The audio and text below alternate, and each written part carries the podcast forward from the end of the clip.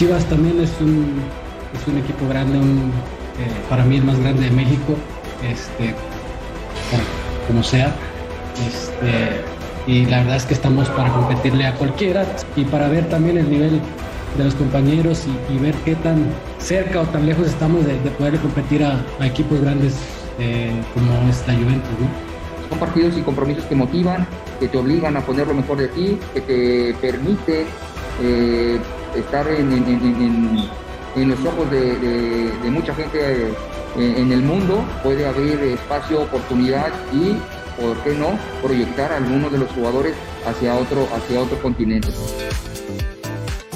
Amigos de Fox Radio, los saludamos con mucho gusto en este jueves. Fernando Schwartz, Fabián Stay, Fernando Ceballos y Oscar Guzmán, porque nos espera una segunda jornada muy atractiva, con partidos muy atractivos, con polémica alrededor del rebaño sagrado, señor Schwartz, porque se sigue buscando un 9.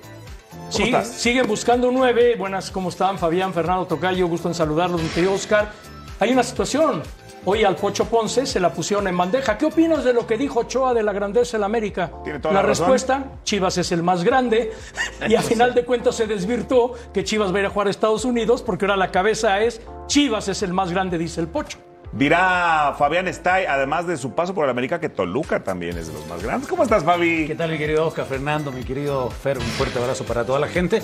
Eh, yo creo que son los dos más grandes por hinchada, por América y Guadalajara. Porque tiene 13 América, porque tiene 12 Guadalajara y después viene el Toluca con 10. Entonces no podemos descartar al quinto grande. ¿Para qué ponemos cuatro? Quinto grande. Tú estuviste a punto de llegar a la final de la Copa Libertadores con las Águilas del la América, Fabián está ahí. pero tiene 10 títulos. Toluca siempre se ha quejado de que siempre se meten las chivas a hacer ruido. Tú estuviste a punto de llegar a una final de Copa Libertadores con las Águilas del la América. Una final que hubiera podido ganar, no como las chivas que fueron. Chivas sí llegó a una final. Por eso, pero. Chivas sí llegó a una final. En América sí hubiera podido hacer algo más. Con, con otra faceta de Copa Libertadores, con equipos a lo mejor No se peleen. Cruz Azul fue el primero que llegó a una final y luego llegó Tigres también. Pero pudo haber sido, esa fue un año antes. Un año antes. La del 2000, ¿te acuerdas? Cuando el Boca Juniors, cuando estaban remontando al Boca Juniors, el gol de Walter Samuel en el casi último minuto. 87 por ahí. Alfredo Tener, el técnico de América la posibilidad Ay, mi pecho como Fabián está. Ahora sí, ¿cómo estás, Fernando Ceballos? ¿Quieres hablar de tus chivas? Si a Chivas no le hubieran quitado a medio equipo para llevarlo a la selección mexicana, quizá esa final hubiera sido otra historia. Ahí no daban de pretexto que eran puros mexicanos como ahora. No, no, no. Ahí sí era fortalecido el Guadalajara. Pero tiene mucho mérito lo de Chivas. Acuérdate cómo le quitaron a los seleccionados por Oye, ¿por qué no les dices hoy a las chivas de hoy? Que en algún momento, hace que 12 años fue eso. Más o menos. 12 años llegaron a la final de Copa Libertadores. Con el güero real. Por eso, pero, pero hoy que todo el mundo dice es que no se puede con puros mexicanos. No, se puede pelear el título de México. Hay pelearon el título continental. Pero acuérdate otra Libertadores que poca gente la tiene en la memoria. México no va a los Olímpicos de Sydney porque el Chato Rodríguez, Daniel Osorno, Rafa Márquez en avión privado se iban de Hershey, Pensilvania a jugar en Sudamérica con la Volpe y regresaban con selección. Sí. Con el Atlas. Así es. Sí. También.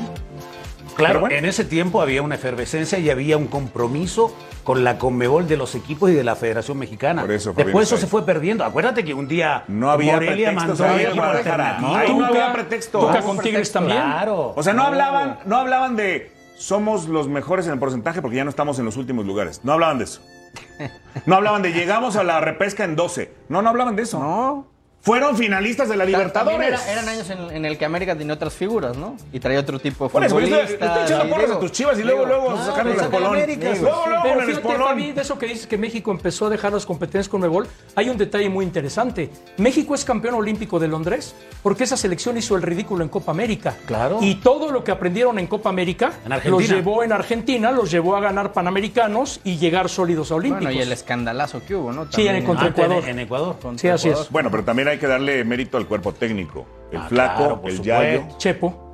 Sí, estaba, de, estaba de lejos. Pero ahí estaba. Y que también, ganó, y que también ganaron Tulón, previo a, los ahí se levantaron. Panamericanos, Tulón y, luego Olímpicos. Fue, fue, todo el camino. Bueno, ¿quieres hablar de Y, y ahora ni Mundial Sub-20, ni Olímpico, No, pero ni entiendes lo que estaba diciendo, ¿no? Sí, claro. O sea, hoy de verdad, ¿eh? Hoy ponen 10 mil pretextos está bien para lo el que dijo el. Pocho, está bien lo que dijo el Pocho. Somos igual o más grandes que el América, pero no nos comparemos con el Real Madrid. o sea, ¿Somos? ¿En dónde juegas? Es absurdo. ¿En No, eso lo dijo él.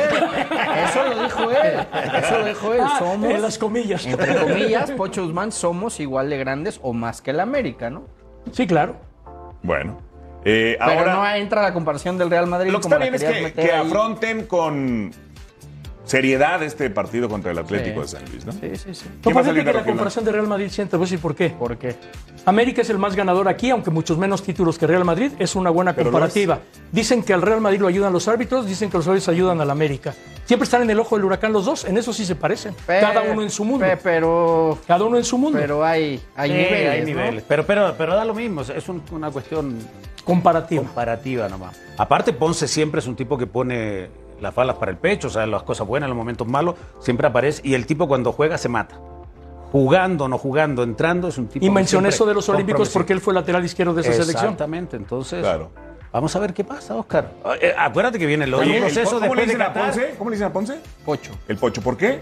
Nació en Sacramento. nació en Ah, y eso no nos abre el tema de la gran polémica hoy eh, de los jugadores nacidos afuera del territorio mexicano, aunque constitucionalmente mexicanos, Pero como mira, el eh, Pocho, está que el pudieran Pocho que venir. nació en Sacramento, jugó ya en selección. Isaac Brizuela nació en San José, California, jugó en selección. Oseguera, No, el gringo Padilla. Mascareño. Gerardo Mascareño jugó 10 partidos y por ese rollo de la doble nacionalidad lo sacaron de Chivas y él incluso estuvo a punto de demandar penalmente a Chivas por quitarle su fuente de empleo. Eduardo Fernández, ¿te acuerdas del arquero? También, También. obviamente. En el paso, ¿no? Porque era es- Del- es- del es Paso. chihuahuense, ¿no? Hay más de 10 jugadores y tú que le Más vas a. Chivas Pero que han que pasado por ahí. Fernando dice que cambiaron las reglas ahora. Sí, la no, lo que pasa, a ver, eh, fue un eh, poquito más siempre, flexibles. ¿no? Es que la- siempre, siempre la- el requisito es mexicano nacimiento. Cuando entra Jorge Vergara es que añaden que además de ser mexicano tenías que representar solamente a la selección mexicana de fútbol.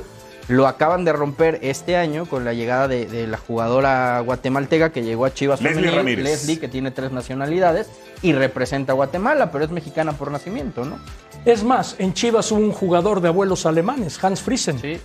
Exactamente. Sí, sí, sí. Nacido en territorio mexicano. Sí, pero era Es lo alemán. que- Ahora, si hay es lo que platicaba si Yayo. si Yayo y tú Si lo vivieron y yo me acuerdo. Si hay un poco, si, si- si es una incongruencia para mí, o, o- o tendrían que volver a revisar ese tipo de estatutos, que hoy tengas, por ejemplo, Ormeño, que es mexicano y, y representa a Perú y puede jugar en Chivas, y a Santi Jiménez, que como no es mexicano de nacimiento, juega con México, pero no puede jugar en Chivas. Entonces, es, es un poco rara la situación, ¿no? Pero es un mundo global ya, entonces si es de origen mexicano, puede nacer en China, y si es de origen mexicano, Chivas debe aprovecharlo eso.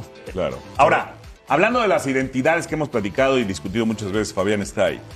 Quitarle a Santi Jiménez al Cruz Azul cuando es súper azul, cuando es el sueño de su vida, cuando su papá fue figura, cuando él es aficionado del Cruz Azul antes que jugador del Cruz Azul. Bueno, esperemos que no se vaya, porque hoy Aguirre confía en él. Porque ya jugó los 90 minutos, porque tiró el penal definitivo para ganar el compromiso, porque a Aguirre le gusta la gente joven. Entonces, este cuatrimestre Fabi, muy pero- corto para poder consolidarse si como ya, titular. Si ya Luis Suárez declaró que lo buscó Cruz Azul es porque Cruz Azul está buscando nueve extranjero. Bueno, porque es uruguayo y todo el tema, pero puede ser complemento. No, pero es cierto eso. No, o sea, está eh, bien. O sea, Eso- cualquiera eso- querría a Luis Suárez. Bueno, ¿no? pero- si pues, Luis Suárez acaba de declarar públicamente, me buscó Cruz Azul y Toluca, eso quiere decir que Cruz Azul en el mercado está buscando delantero. Si trae delantero, van a volver a, a tapar a Sí, pero está lo mismo, aquí cambia el panorama porque Cruz Azul juega con dos puntas. Entonces cualquiera puede jugar detrás de Santi y Santi ser el poste ahí adelante. Oye, ¿qué cantera se desarrolla mejor y qué directiva respeta más a sus canteranos? Porque eh, si esto fuera real, pues entonces es un golpe contra la identidad azul de Cristian Jiménez. Atlas y Santos son los que más respetan cantero Es- últimamente, son los que le dan más salida a los Y jóvenes. Pachuca para mí también. Pachuca también, evidentemente. Santiago Jiménez que nació ahí propiamente como futbolista y que es aficionado. Santi pudiera recibir una patada del Cruz Azul en algún Pienso momento. que no, porque se está convirtiendo en el nuevo ídolo de Cruz Azul por el carisma que tiene. Y porque Chaco, su papá, era un hombre muy querido en la institución, entonces el efecto dominó. Bueno, Pero ahí no le pesa el nombre de, de su papá, No, porque él ha hecho no. su propio camino y todavía tiene mucho que recorrer, mucho que evolucionar campeón. como centro delantero. Ah, ya fue campeón, lo que buscó tanto tiempo. Claro, su y fue complemento muy importante del cabecita. Pero ¿estás de acuerdo que Santi tiene por lo pronto el 70% del boleto para Qatar? En una lista de 26 lo tiene. Yo de- debería. Oye, pero yo decía lo de Santi Jiménez porque entonces vamos al Guadalajara y cómo está la situación lamentable de JJ Macías, que nació ahí, no le hicieron caso, se fue a León, brilló en León, se lo traen de regreso. O sea, abren mucho la puerta para los canteranos.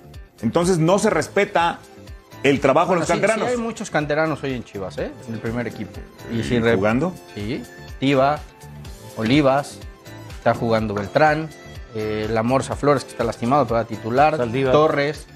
Saldívar. El oso. González que salió de Chivas. Tres. Salió también de que no Chivas, regresa. regresaron. Tres. Tres. No, bueno, ya- ya- Un equipo de puros mexicanos Te- tendría que ser Te- mayor te acabo cantidad de de dar seis o siete. Por eso, ayer hablábamos del Athletic Club de Bilbao en, en España. Ponce es canterano de que Chivas. no necesariamente tengan que ser eh, vascos de España, sino canteranos vascos. Bueno, pues acá tendría que respetar más la cantera, pero ya que abrimos ese abanico de los México-americanos, nos tienes una exclusiva extraordinaria. Sí, platicamos hoy con, con Brandon Vázquez. Es hoy el mexicano con más goles en, en MLS. Lleva un gol más que, que Chicharo, que es el que está ahí abajito de él.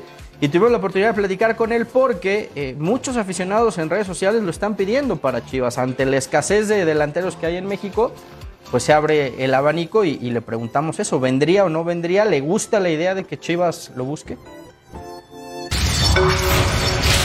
conoces bien eh, la Liga MX. Sí. Y hoy hay un equipo eh, mexicano donde solo juegan mexicanos que está buscando nueve y, y muchos fans, muchos aficionados han dicho, bueno, volteen a ver a, a- a Brandon Vázquez que la está rompiendo en la MLS y, y te hablo concretamente de, Chivas. Co- ¿Conoces a Chivas? Sí, sí, claro, claro. Yo crecí con toda mi familia siendo chivistas, de ahí de Guadalajara, entonces sí, sí, claro. Y sí, he escuchado, obviamente, mi familia que todavía vive allá, tengo mucha familia en Guadalajara, este, ha escuchado cosas y en las noticias viendo y obviamente emocionados, pues mandan mensajes y todo pero en, en el momento este, no, he, no he escuchado nada concreto en esa parte. Entonces yo al momento estoy completamente enfocado todavía aquí con Cincinnati, pero, pero pues sí, es un equipo muy grande con mucha historia y algo que está acercando, acercando a, a- con mi familia. Entonces, entonces está, es, es emocionante, sí, claro. A ti no te han buscado todavía, nadie se te ha acercado de, de Chivas ni han preguntado por ti, o sea, tú no has sabido nada al respecto. Este, yo creo que eso es, este, es- lo está viendo mi equipo aquí FC Cincinnati, mis representantes, pero yo ahorita, como dije, yo he estado enfocado completamente y este, enfocado para el partido que nosotros tenemos este fin de semana contra New York Red Bulls. En México es, es más grande el fútbol que acá en Estados Unidos, entonces sí, sí, este, sí he escuchado que así como le pasó a Chicharito, como le pasó a acá en la MLS que tenemos a Vela también, son nombres muy grandes por lo que han, por lo que han hecho y México atrás de ellos, pues algo muy, muy padre. Eh, tienes doble nacionalidad, puedes jugar con Estados Unidos o con México. Has estado en las dos, has llevado más proceso en, Estados Unidos, pero, pero has probado también eh, las inferiores de, México. ¿Estás ya decidido a, seguir tu proceso en Estados Unidos? ¿No lo tienes todavía claro? ¿Estás abierto a, a cualquiera de las dos elecciones? ¿Cómo está ese tema, Brandon? Sí, yo estoy abierto a las dos elecciones. Este, sí, tengo doble nacionalidad. Entonces, pues las dos puertas están abiertas. Este, yo listo para, para lo que sea, para lo que venga y, y yo preparado para cualquiera de los dos. Yo estoy abierto con todas las puertas. Coincidiste en Atlanta con Martino, ¿no? Con el Tata. Sí, sí, ahí estuve dos años con él, ganamos el campeonato juntos. Este, sí, tenemos mucha historia juntos ahí. Oye, ¿y no, y, y no te ha llamado Martín? Oye, Brandon, ¿cómo estás? Este, fíjate que en México luego necesitamos nueve. ¿No, no, no has hablado con, con el Tata últimamente? Últimamente no, no me ha tocado platicar con él, pero, pero ojalá un día pronto.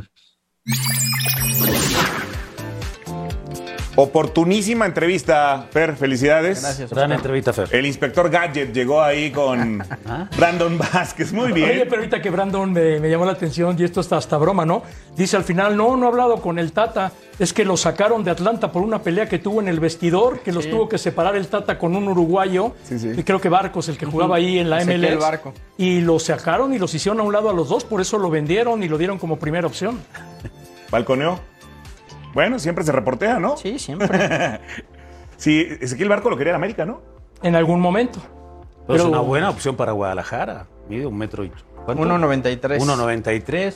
Ocho Lleva goles ocho en la goles, temporada, cuatro Cuatro asistencias. asistencias. No, No, y, pero este es- y ante la escasez de, de nueves que hay en el fútbol mexicano, además conoce perfectamente bien Chivas, habla, habla de que toda su familia eh, es de Guadalajara, le van a las Chivas, o sea, hay, hay- hay cierto acercamiento en cuanto a la familia, ¿no? Ahora habrá que ver si, si Chivas realmente pone lo que es Pero ¿te ver, ¿tiene acuerdas que a? Ricardo Pepi lo quería también Guadalajara y él dijo me voy a Bundesliga? Por 20 millones. ¿20 kilos o cuánto? ¿18?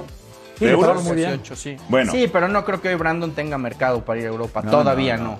Pero todavía no. Tendría que aferrarse el Guadalajara a este Y muchacho, menos por porque está en Cincinnati, que es un equipo Sí, muy más, más de discreto. perfil bajo. Sí, este, franquicia nueva, ¿no? Pero fíjate, tiene un físico anormal para un mexicano. Sea, hay que decirlo, para un futbolista mexicano. Este, ayer que veía que se retiraba Gustavo Ayón, bueno, pues por ahí, ¿no? Pero para un futbolista mexicano, Es que, anormal. eh, con experiencia. Hace goles y es chiva. No solo, no solo, no solo eh, Chivas, para selección mexicana. ¿Cuánto, ¿Cuánto le está costando a Martino hoy tener delanteros en selección? Pero si lo conoce. Por eso. Y luego. Aparte es elegible porque solamente representó a Estados Unidos hasta la sub-20. Entonces es elegible. Sí, él tendrá que decidir, ¿no? Si, si la llama, si lo llaman las dos, ¿cuál representa? Pero de momento no lo ha llamado ninguna de las dos. Después de ver la elección de Marcelo, mayores, ¿se animará? ¿no? ¿Por Y no? entonces los en, en las redes sociales hoy pueden decir, ah, Fernando Ceballos está representando, quiere. No, se llama eh, periodismo. Sí. Reportero busca una historia que podría aplicar perfectamente para el Guadalajara o para la selección mexicana, ¿no? No, y además entendiendo, insisto, la escasez hoy de delanteros que hay en Liga MX mexicanos. ¿Hasta O sea, cuándo tienen Fer para, para poder eh, No, contratar? hasta que cierre el mercado en Europa. No, no, no, no, hasta el 5 de septiembre. 5 de septiembre. de septiembre. 5 de septiembre. O sea, Dos meses. Sí, pero el torneo un ya mes, parece- un No, mes, pe- un pe- mes pero- para que empiece la liguilla. pe- Pero traerlo, Sí, traerlo, traerlo para cuando cierre el mercado no te sirve de nada. Es ahorita No, sí, cuando es Chivas ahora, lo por eso. necesita. Eso te iba yo a decir. Este torneo termina el 30 de octubre. No hay tiempo. Exactamente. Y en, y en la MLS. Tres fechas dobles. Es ahora ventana, o no, mi querido Oscar, o jugártela con los canteranos. Así de simple. Aparte, acuérdate que Guadalajara va a jugar contra la Juve. Y se le viene luego la jornada doble. El calendario va a estar muy apretado. Y si no tienes un plantel vasto, lo hablamos el otro día, para rotar, ¿con qué la va a hacer? Exactamente. Por eso el Tan Ortiz quiere competencia en el América para rotar. Tan es así que a Jorge Sánchez ya lo dejó en la banca en el primer juego. Así es. Y hay canteranos que hicieron goles ayer, ¿no? Sí, el Tepa, el Tepa González y, y- y Pérez Buquet, ¿no? Pérez Buquet que marcó hat-trick. Este muchacho que lo, lo mandan al, al tapatío, entiende cadena que, que necesita minutos de juego ahí para regresar al primer equipo. Pero la verdad es que la Liga, la Liga de Expansión le está quedando muy chica a, a Pérez Buquet. Lleva cuatro goles en dos partidos. ¿No lo quiere Cadena? ¿O no le gusta? Yo creo que más bien quiere, quiere, quiere que tenga minutos, Fabi, que, que siga jugando, que esté en activo para después regresar. Pero al sabes que Tocayo ahí se equivocó Cadena, porque con Leaño fue titular indiscutible y rindió muy bien. Entonces tú entras por Leaño y tienes un jugador que venía en ritmo, ¿para qué lo mandas a expansión? También creo yo que Cadena no lo tuvo, Fer, en el, en el tapatío, porque este muchacho de, de la cantera del salto al primer equipo. Sí, pero ya lo tenías ahí en Chivas. Sí, Cuando sí, entra sí, Cadena, ¿para qué lo acuerdo. No, regresas? pero marca una, una muy buena diferencia. Mira la, la definición, la jugada, o sea, es un tipo atrevido, diferente. Y no se le puede decir que a Cadena no le gustan los chaparritos, es de la estatura de Fernando Beltrán. Claro, mira. Y el Tepa también hizo gol. El, es el. Tepa hizo gol de, de penal, es centro delantero, también lleva dos goles en, en dos partidos. Y el Es hijo de Alejandro Vela. La otra opción. El hijo de Alejandro Vélez está en Cancún. Tiene 17 años, pero sigue siendo propiedad de Chivas, ¿no? Acaba O sea, de hay tres opciones de canteranos que están haciendo goles. En, en expansión. Digo, a él no lo puedes llevar porque está en Cancún, ¿no? Pero. Chivas debe estar arrepentido de haber prestado a Ronaldo Cisneros al Atlanta. Sí, en Hoy, este ¿cómo les momento, hace sí. falta a Ronaldo Cisneros que ya maduró Y está haciendo goles. y está haciendo goles? Bueno, pues ahí están los goles de, fíjate, Sebastián Pérez Buquet. Cuatro goles en dos 19 partidos. años. Cuatro goles en dos partidos en expansión y, y el, el Tepa González, que lleva dos partidos en. dos goles en dos partidos. Ahora, para cerrar el tema, Brandon Vázquez, tienes a Chofis, ¿eh? Y la verdad, Chofis no le fue mal en MLS. Lo puedes usar también ahí un poco como moneda de cambio y abaratar Sí, lo conocen de- ¿no? recientemente. Pues, Pero sí. que manden al 3 por 1 Tienen también a Madueña y a Gael Sandoval que no saben qué hacer con ellos. Es que los metan en el paquete por la Chofis, lo vale un delantero. El tema es que lo quieran Allá, allá. ¿Y no se puede ir también en el paquete algún directivo? como quién. No, no sé. pero no, pero Digo, para ¿cómo engrosar quién? No el la cambalache. ¿no? Di las cosas como son. No lo sé, para engrosar el trueque. Ah, ok. Hoy que nos visitan de Sudamérica, el trueque en México No es el inglés. cambalache, ¿no? No hablan inglés. No hay bueno. draft de directivos todavía. No hay draft de directivos. Bueno, Debería haber. vamos a una pausa y ya regresamos en Fox Radio. En León también hablaron sobre Dani Alves. Nosotros no tenemos en este momento siquiera tenemos lugar para un extranjero. Me dices, ¿quieres Dani Alves? Mañana. Y por alguna cosa Javi lo, Javi lo llamó y él no estaba en el club. Puede venir, encantado de la vida, pero no tenemos. Disfruta la jornada 2 en Fox Sports. Tijuana Juárez en Fox Sports y Fox Deportes. León Pumas en Fox Sports. Rayados América en Fox Premium y Fox Deportes. Además de Querétaro Necaxa en Fox Sports.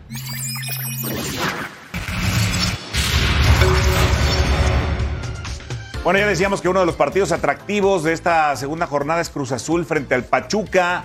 Han arrancado bien y no es noticia porque el Pachuca, para mí, fue el equipo que mejor jugó el, próximo, el, pasado torneo y ahora para el nuevo tiene que ser candidato seguramente por lo menos para llegar a otra final. Kevin Álvarez, te agradecemos el enlace en Fox Radio y te pregunto así, ¿esa es la vara con la que hay que medir a esos tuzos eh, espectaculares, rápidos, eh, atractivos para la pupila? ¿Cómo estás, Kevin?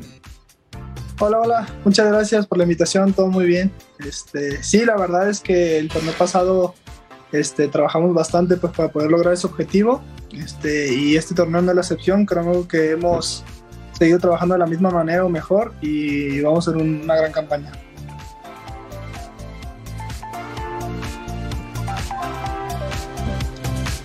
Sin duda alguna, Kevin, que es espectacular este Pachuca. Ahora que en la jornada 1 viste que Jorge Sánchez se fue a la banca en el América, ¿renacen tus esperanzas de ser considerado para el Mundial después de que en el verano te viste muy bien con la selección y agradaste al Tata Martino? Bueno, la verdad este, no, no estoy enfocado en eso, estoy enfocado en hacer bien mis cosas, este, trabajar y esperar la oportunidad. Este, yo creo que la competencia está muy fuerte y, y eso es bueno pues porque nos hace seguir sumando a los dos y esperamos poder, poder estar ahí pronto. Kevin, ¿cómo estás? Un, un fuerte abrazo. Eh, ¿qué, qué, qué hizo Almada con este equipo? ¿Qué, qué, cómo, hizo para revolucionarlo, para hacer este equipo tan dinámico, tan ofensivo, para cambiarles la cara, la idea? Eh, ¿qué, qué, tocó Almada en, en estos tuzos? Bueno, yo creo que fue ahí el tema físico que tuvimos un cambio muy grande. Este, creo que se vio reflejado pues en todos los partidos, la forma en cómo jugábamos, presionábamos y todo el tiempo estábamos corriendo, que fue lo que como que la lo que faltaba en el equipo ya que había mucha calidad. Mi querido Kevin, te habla Fabián Está y te mando un fuerte abrazo, muchas felicidades por el semestre que tuviste, fuiste el mejor lateral de la liga, muy merecidamente, y bueno, lamentablemente no se consiguió el título, pero está mucho más cerca. Ahora preguntando un tema muy puntual, cuando ustedes fueron a la selección con Chávez y con Eric Sánchez, cuando jugaron o cuando entraron tus compañeros, se vio una diferencia en esa parte física, mucho, mucho más dinámico, mucho más veloz, mucho más rápido. ¿Ustedes también se dieron cuenta que estaban tal vez un escalón más arriba físicamente que, que los compañeros de la selección? Bueno, no, no sabría. La verdad, no, no- nunca me fijé si, si marcamos la diferencia. eh, eh, más diferencia que los otros compañeros. Yo creo que simplemente nosotros íbamos a, a buscar a buscar ganarnos un- una oportunidad más en, este- en esa selección. Y creo que, pues, por lo que veníamos trabajando, más las ganas que teníamos, creo que se vio un poco reflejado ahí en, pues, en esos partidos que tuvimos. Oye, Kevin, el tema de moda, y no, no porque no haya sido antes, sino porque ahora urge, es el de las canteras en el fútbol mexicano, porque se habla de que se trabaja muy bien eh, formando jugadores, pero pues ya vimos lamentablemente lo que sucedió la semana pasada quedando fuera del Mundial Sub-20 y a la misma vez de los Juegos Olímpicos. ¿Qué tiene el Pachuca que se destaca por encima de todos los demás equipos para formar jugadores y para debutarlos y para consolidarlos, que son tres cosas muy distintas, porque ahí a lo mejor se pierde eh, el eslabón en el fútbol mexicano, Kevin. Sí, bueno, yo creo que desde, desde que estamos muy chicos, este, el club siempre se ha interesado por formarnos en todos los aspectos. Este, creo que pues ha demostrado que han trabajado muy, muy, muy bien en, en eso. Y aparte, pues más que nada la oportunidad, yo creo que es eso, que más allá de la oportunidad que le pueden dar a uno, es la confianza que le dan pues para que siga creciendo. Este, y eso hace que uno agarre más, más, este, pues más nivel y pueda en algún punto destacar. Aparte, creo, Kevin, que ahora tienes otra ventaja. Almada no le tiembla el pulso para poner a un joven como tú o para poner a un cuarentón. Él pone a los que están en mejor forma en el terreno de juego y creo que eso es un aliciente para ustedes, además de que te da mucha libertad de ir al ataque y tú eres del lateral que mejor concluye las jugadas, al igual que Alan Mozo. Sí, bueno, este, nos ha dado mucha confianza, el profe le gusta bastante que, que ataquemos, este, aparte pues por la forma en cómo trabajamos, este, hace que podamos estar constantemente pues yendo y viniendo. La verdad, la, este, eso del tema de que no importa la edad que tengamos, siempre nos hace trabajar a todos al mil y al que él ve mejor pues le da la oportunidad. Creo que ya nomás es cuestión de que uno tenga la confianza y aproveche esa oportunidad. Oye, Kevin, ¿es una excepción a la regla Pachuca en cuanto a esa, esa confianza y esa oportunidad a los jóvenes en el fútbol mexicano? Porque es raro ver un equipo con tantos jóvenes. Sí, bueno, este, yo creo que pues hay mucha calidad en, en, la cantera, entonces creo que eso también abre las posibilidades de que estén bastantes jugadores jóvenes en, en el primer equipo. Creo que este torneo todavía vamos a ver pues bastantes más porque van a, va a haber más oportunidad para, para la cantera. Eh, Kevin, eh, preguntarte el tema de la selección.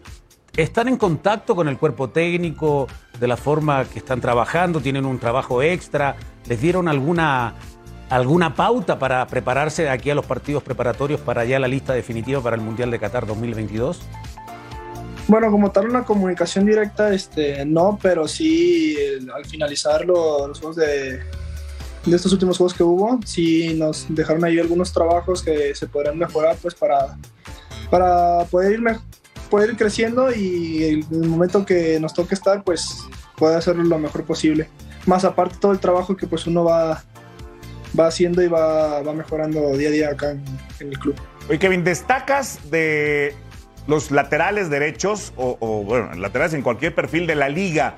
¿Tú cómo te defines? Como más marcador o más atacante, porque eres de los pocos que tiene esa dualidad, porque llega perfectamente a la línea de fondo y saca eh, casi siempre servicios puntuales. ¿Cómo te defines más? ¿Qué, qué, eh, qué te fortalece a ti más? Eh, ¿El defender o el atacar?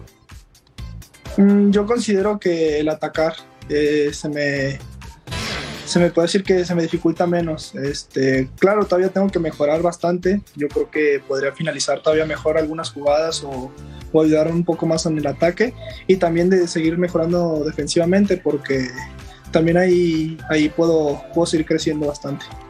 Tú llegas a la selección por destacar en el equipo de Pachuca pero la selección tiene un estilo diferente. ¿Qué fue lo que te pidieron específicamente cuando fuiste a jugar a la selección? Y si estás consciente que teniendo el aparador de la selección se te abre el panorama para más adelante ir a Europa, como ha pasado con Héctor Herrera, con Pizarro, con Irving Lozano. Tu presidente los deja volar a Europa y creo que es el equipo que más oportunidades da y no le cierra la puerta para cumplir sus sueños. Sí, sí, bueno, pues la selección como tal es una oportunidad muy grande. Este, a mí el momento que estuve ahí me, dieron la libertad, pues de, que jugara como, pues como vengo haciéndolo en el club. Este, también eso pues da, te da confianza de poder pues jugar libre y así te salgan mejor las cosas. Y pues eso de que el club da muchas oportunidades de dejarnos salir, pues la verdad es algo muy bueno porque pues es mi sueño estar allá y espero cumplirlo. Kevin, ¿qué, ¿qué, partido esperan? Porque es, es, un rival complicado el que van a tener en eh, frente este fin de semana y otro de los candidatos al título. Sí, va a ser un partido muy muy difícil. Este, siempre son, siempre es un rival muy muy complicado. Este, pero estamos trabajando de muy buena forma y creo que si hacemos bien las cosas podemos llevar a ese resultado. Yo creo que va a ser un partido donde el que esté, el que tenga menos errores se va a llevar los tres puntos. Kevin, preguntarte algo muy puntual. Eh, tu situación contractual con, con el equipo de Pachuca, eh, ¿cómo está? ¿Tienes contrato por dos años, tres años? ¿O vas renovando cada semestre? ¿Cómo es tu, tu situación contractual? Este, bueno, no estoy muy. Yo llegué a firmar hace, cuando tenía como 20 años, 21, este, y creo que por el momento todavía tengo unos dos años y medio ahí con el club. Estoy muy a gusto, este, la verdad, este, espero que si, si sale algo, pues pueda, pueda ser para Europa. ¿A qué equipo de Europa le vas, Kevin? Eh, especialmente al Barcelona. ¿Qué harías si llega Dani Alves al fútbol mexicano? Te suena la posición, ¿no? Sí, obvio, obvio. No, estaré muy feliz. No Eso eh, atraería atención, más allá de que se ha hablado de que obviamente es un veterano, pues ¿quién, no- quién rayos no sabe que es un veterano, pero atraería la atención para que la gente pague un boleto en un estadio, para que la gente prenda la televisión para ver un, un partido en cualquiera de los equipos en los que esté. Sí, claro, claro. Personalmente yo lo haría. Este, y eso de que sea un veterano creo que no, no tiene, o sea, no tiene mucho que ver. Claro, uno, uno puede pensar, tiene 40 años, pero pues ha demostrado durante toda su carrera que ha sido un muy buen profesional y la calidad, pues sin duda está ahí. Entonces yo creo que sí marcaría diferencia. ¿Te gustaría jugar en el Barcelona un día? Sí, claro. ¿Es tu Claro, sueño? sí, ¿Un es día? un sueño. ¿Cómo un día? Es un sueño. ¿Cuatro años? ¿Cinco años? ¿Cómo un día, Oscar? Muy simpático, Fabián está ahí. eh, Los jueves se pone de buenas. Kevin Álvarez, te agradecemos muchísimo y te deseamos mucha suerte para que sigas creciendo, porque estamos muy contentos. Eh, lo decíamos el, el día que jugaron, la verdad es que marcaron diferencia. Eh, son los jugadores que llegaron a la selección y se nota, se nota el ritmo de Luis Chávez, de Kevin Álvarez y de Eric Sánchez. Ojalá vayan al Mundial. Y por supuesto que el Pocho, pero pues ese no lo hemos visto. ¡Abrazo, Kevin! Muchas gracias por la invitación, un abrazo y a seguir. Perfecto, un abrazo fuerte a Kevin Álvarez. Kevin juega, ¿no? No, y está y no viene de payaso, tienes razón. Tú dijiste, vas a ir a jugar por un día, a mejor nada más lo ponen un día y luego lo mandan a la día. banca. Cuatro años como un día, papá. Sí, muy simpático. ¿eh? Muy Fabián simpático. está ahí, le pone Oye, siempre humor al- a los so- programas. soñar- ¿Qué haríamos sin ti, Fabi? So- soñar, soñar, qué bueno, ¿no? Algún día juegan en el Barça y si hay una posición que el Barça ha adolecido es la lateral derecho. Dice nuestro productor que hoy está mejor que Serginho Dest. Pero ¿sabes qué? Que traigan a Dani Alves y a Marcelo Pumas y ya, está hecho. Pues ya de una vez, digo, ya, ya que andamos en esas, O el América, ¿no? no creo. No, pe- pero imagínate, lo, por poner un ejemplo, lo que le podría aprender Kevin Álvarez a, a Dani Alves. Por eso traen Seis veteranos meses, a Pumas. un año. Todo. Por eso trajeron al Toto para que sea líder con los jugadores. Claro. Campeón olímpico, Dani Alves, y corrió. Bueno, hasta la fecha. Muchísimo hasta la mundo se queja de cómo se comportaba Ronaldinho Gaúcho. Pues, jugadores que le aprendieron muchísimo porque pues, te, te- te cambia el chip. Bueno, los Pero llevó- el maestro Bucetis lo puso en su lugar el día que lo mandó a la banca y ya se acabaron las indisciplinas. Pero se enojó y se fue. Y ni qué decir de otros que dejaron más escuela, ¿no? Como el buitre butragueño, por ejemplo. Uy, ¿qué pasó aquí? ¿Ya ves? Empezó a Ya caer. nos pasó. Vamos a una pausa y regresamos. Andan muy simpáticos hoy mis compañeros.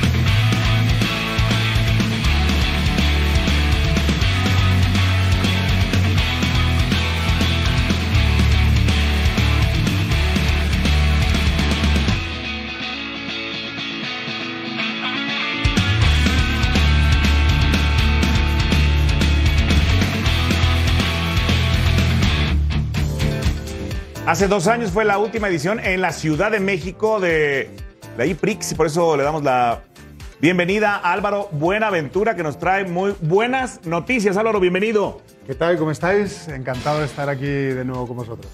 Aunque eh, eh, tuvimos en Puebla, ¿verdad? En territorio mexicano, pero estamos listos ya para regresar a la Ciudad de México.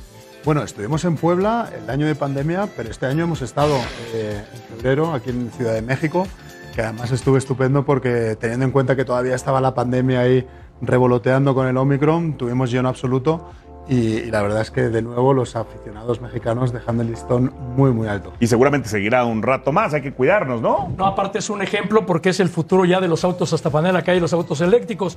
Pero yo te voy a preguntar algo de lo que te vas a acordar. ¿Cómo lo hubieras hecho en tu época que agarraste una Wagoner para recorrer toda Latinoamérica?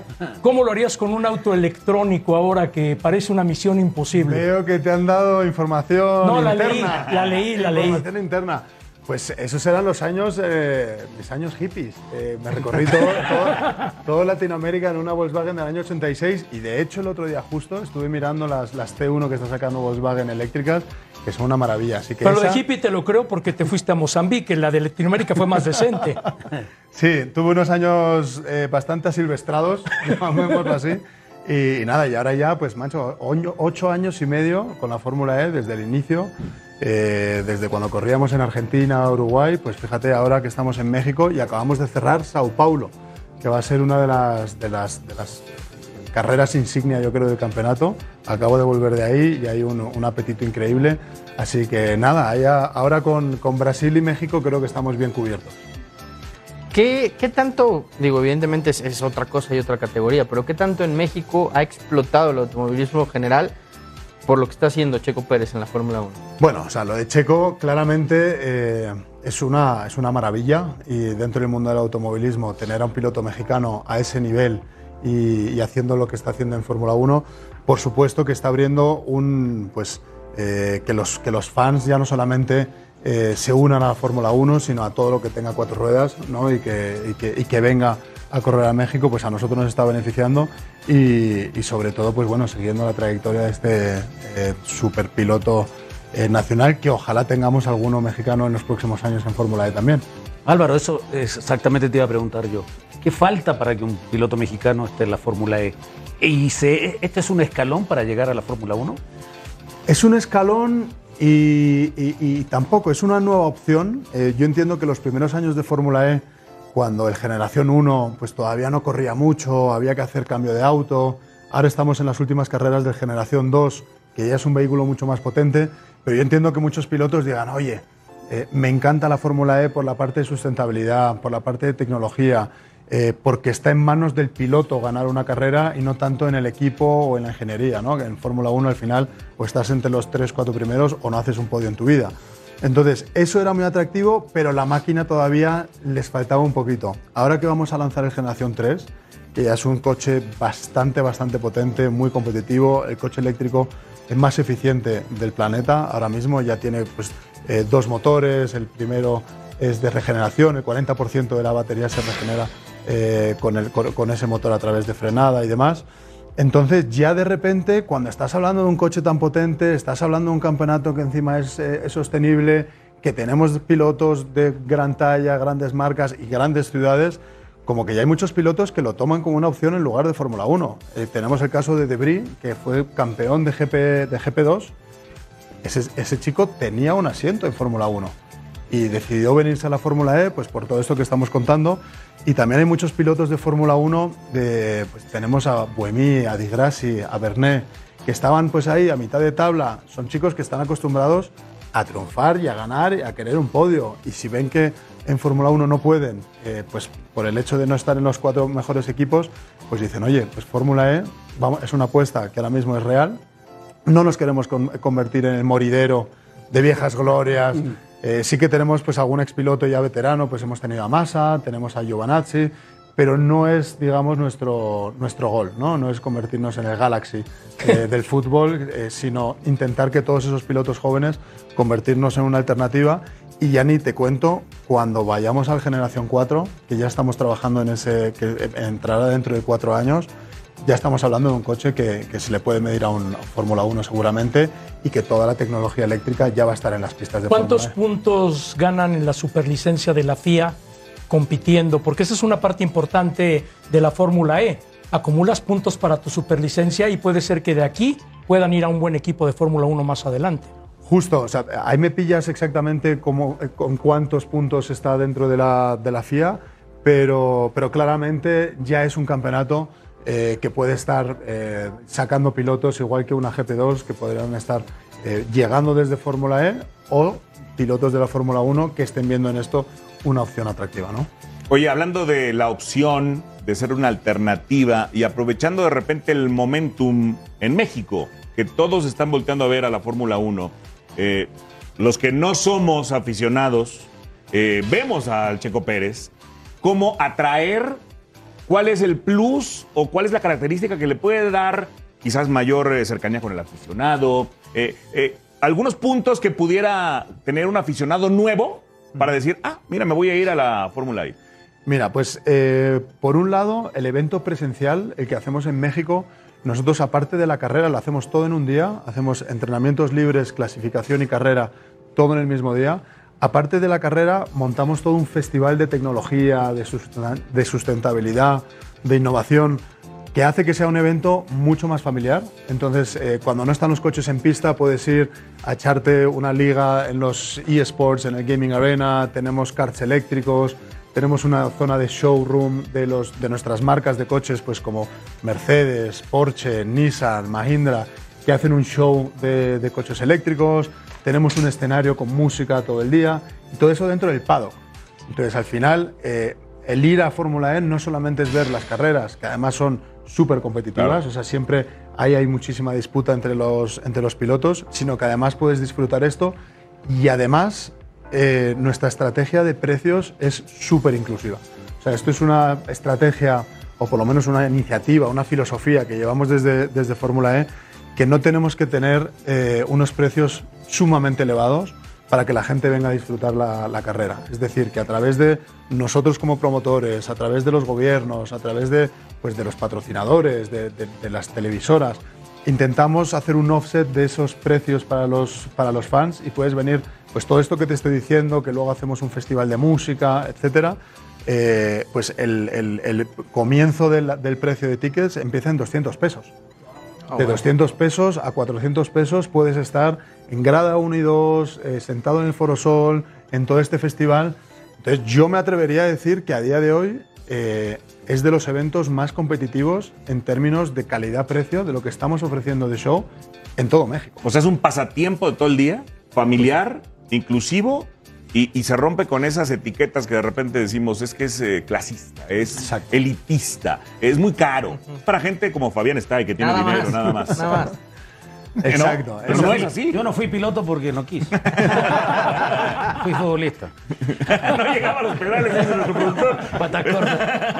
Y ahora vas a Nueva York, ¿no? La siguiente carrera. Sí, la siguiente carrera es Nueva York, tenemos luego Londres a finales de julio y, y acabamos con una de las carreras nuevas en, en Seúl, en Corea, que, con doble carrera que tiene pinta de que va a ser también una de las carreras importantes. ¿Cu- ¿Cuánto puede alcanzar un vehículo de estos?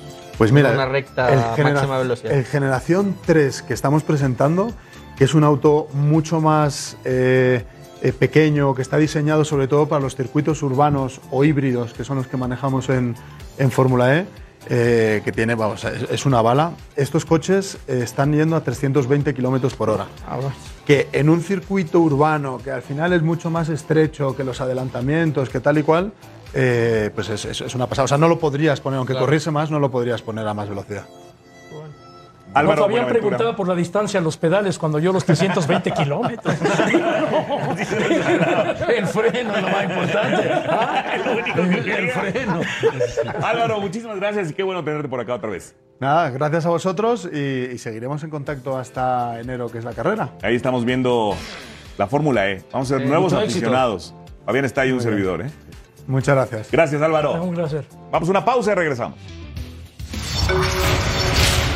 Juan Pablo Montoya, piloto colombiano, habló sobre el desempeño de Checo Pérez y su nuevo proyecto.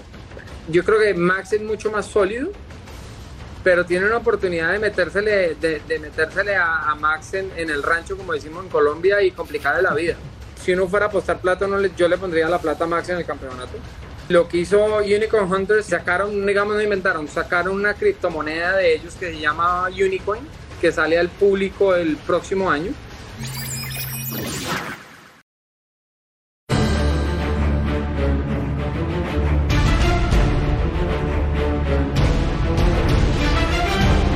Rodolfo, eh, eh, hasta cierto punto eres, digamos que, eh, considerado como el antiamericanista número uno ahorita. Este, ¿qué, qué significa para ti jugar contra ellos? ¿Te motiva a jugar contra el América?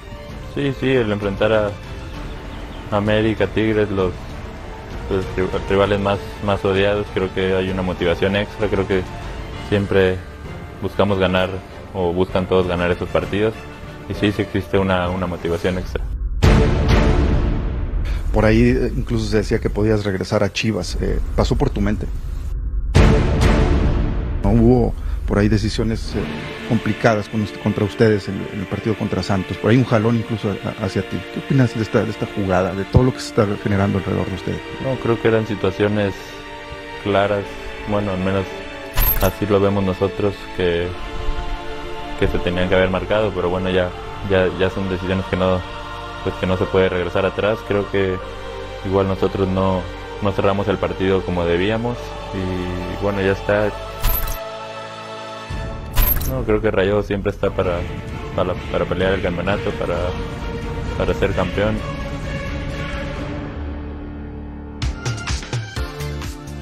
Bueno, hoy en la última palabra no se pierdan esta entrevista con Rodolfo Pizarro, un jugador criticado, un jugador que no le fue bien en la MLS, pero un jugador, señores, que ha sido campeón en todos lados que ha estado, salvo la MLS, ¿no? Fue campeón con Pachuca, fue campeón con Chivas, fue campeón con Rayados. Sí, en, en- en MLS. Eh, su primera temporada fue buena. Fue buena, creo que después sí, a raíz de que llega Higuaín, empezó a bajar su nivel. Parece que no, no, nunca hubo buen entendimiento y sí tuvo, tuvo un año y medio muy malo, ¿no? En el Inter Miami. Lo, lo del antiamericanista número uno por lo de aquella fiesta, de aquella Claro. declaración, ¿no? Jugando para las Chivas. Jugando para las Chivas. Pero es un gran jugador, sin duda alguna. El problema es que no ha entrado en ritmo desde que jugó en Miami. Y el Tata lo tiene y lo llama y lo llama y lo llama y le da oportunidad y no entra en ritmo. Ese es el tema. Él, él depende mucho de su parte física, porque talento tiene. Es un jugador diferente. Pero él estando bien físicamente y con confianza, marca diferencia. ¿Te acuerdas en qué posición empezó? Claro. Lateral derecho. Lateral derecho, interior, hasta que se especializó como volante ofensivo y marcó un rumbo. Marcó un rumbo. Ahora, depende solamente de él estar en el Mundial. De nadie más. Y él quería ir a Europa, se fue el Chucky, se fue el Guti, que eran de la misma Él fue el generación. único que no fue el único que no. Eran los tres. Pero bueno, reitero, ¿eh? y no es por eh, aplaudir lo demás. Ha sido campeón, o sea, y además ha dado eh, el 20 para el peso, ¿no? Creo, tanto en Pachuca en su momento como en Chivas. Ahora, Ma- en Chivas hizo un buen Ma- trabajo, Martín- ¿no? Sí, sí, sí. De hecho, Y en yo- Rayados también. Yo creo que Pizarro fue el último jugador, no digo que lo llegó a hacer, pero que estaba haciendo clic con la afición de una manera muy especial para convertirse en ídolo del Guadalajara. Se va muy rápido y al final no, no pasó nada, pero eh, está en Pizarro porque a, Martino lo vuelve loco. O sea, a Martino es un jugador que le encanta. El tema es que si él no está bien, pues ¿cómo justificas llevar Pizarro dio un partidazo contra Liverpool en el Mundial de Clubes, donde Bangioni fue gran figura de ese partido, lo fue también él claro. y Celso Ortiz. Y Charlie Rodríguez, que dio un gran partido ese día también, pero Pizarro destacó ese día mostrando que tiene clase internacional. Uno antes, eh, Banjori, ¿te acuerdas el golazo que le hizo al Al Saad, al equipo de Sí, Xavi? sí, Era por eso el de calificaron, Xavi. así es. Bueno, eh, ojalá que recupere el, el- el nivel porque son tres títulos de liga, dos de CONCACAF. O sea, su palmarés no es así malo, ¿eh? Insisto. Y además, hace, y con tres ti- eh, equipos diferentes, y, y ha sido pieza clave. Fundamental. O Ahora, sea, si, si- si en estos rayados, co- con ese potencial ofensivo que tienen, Pizarro logra ser titular, creo que ahí sí inmediatamente es candidato a ir a la selección mexicana. Pero hay que ser titular en rayados primero. Oye, Fer, ¿qué pasó con Rafa Nadal? Ayer decíamos que era casi imposible que le alcanzara para el título, no por corazón, no por calidad, sino por el físico ya. Y aparte el pasto no es su especialidad, él es más de arcilla. Se lesionó el abdomen en el set 2, fue a vestidores, regresó. En el 5 lo atendieron en la cancha. Su familia, su papá y su hermana le pedían que se retirara. Termina con 7 centímetros de apertura con un desgarre en el abdomen. Hoy fue a practicar, no pudo, ya no solo en el saque, en las jugadas normales y se retira de Wimbledon. Y le hizo la jugada a Fitz, ¿no? Porque pues, no van a hacer ni. Pero eso es corazón. Claro. Sí. Ah, es un ídolo. Es un ejemplo. Es un ejemplo. Es un ídolo. Sí, para mí sí. O sea, una cosa es ser muy ganador y otra cosa es ser ídolo. Este es ídolo. a mí me da tristeza porque este año pintaba para ganar los cuatro grandes slams. ¿eh? Exactamente. Pero ha sufrido Sí, lesión, ¿eh? Mucha lesión. Ya esta la va a dejar fuera hasta del abierto de Estados Unidos. Vas a ver, no va a regresar rápido. Vamos a ver. Que se recupere pronto. Igual tiene dos de ventaja, ¿no? 22 títulos. ¿Qué, ¿Se lo llevará Djokovic ahora? Pues pinta pa, Kyrgios ya está en la final. Djokovic yo creo que mañana debe pasar a la final. Que la ventaja el es que- de mañana. No, y que la- el australiano va a llegar más descansado, ¿no? No juega semifinales, depende qué tanto se desgaste Djokovic en la, en la semifinal. Tú vas ¿no? con el australiano, ¿verdad? Eh, yo iba con Nadal, pero ahora sí, voy con el australiano. Yo voy con la tunecina, que hizo historia hoy, la primera africana en la final. Ah, muy bien, sí, Muy bien. claro. Eso es histórico para el tenis. Claro. Bueno, pues fue rápido el programa, señor Sky. Un gusto estar con ustedes, aprender de todos ustedes. No, por favor. No, por favor, sí, la verdad. Y sobre, y, sobre todo, y sobre todo del productor, que sabe mucho también. Bueno, gracias, ¿Cómo Fernando los Schwartz. aguantas todavía que se burlan de tus bromas? Claro, eh? sí, no, no me quieren. Gracias, Fer, Fer, Fabi. F, F, F. Pafay.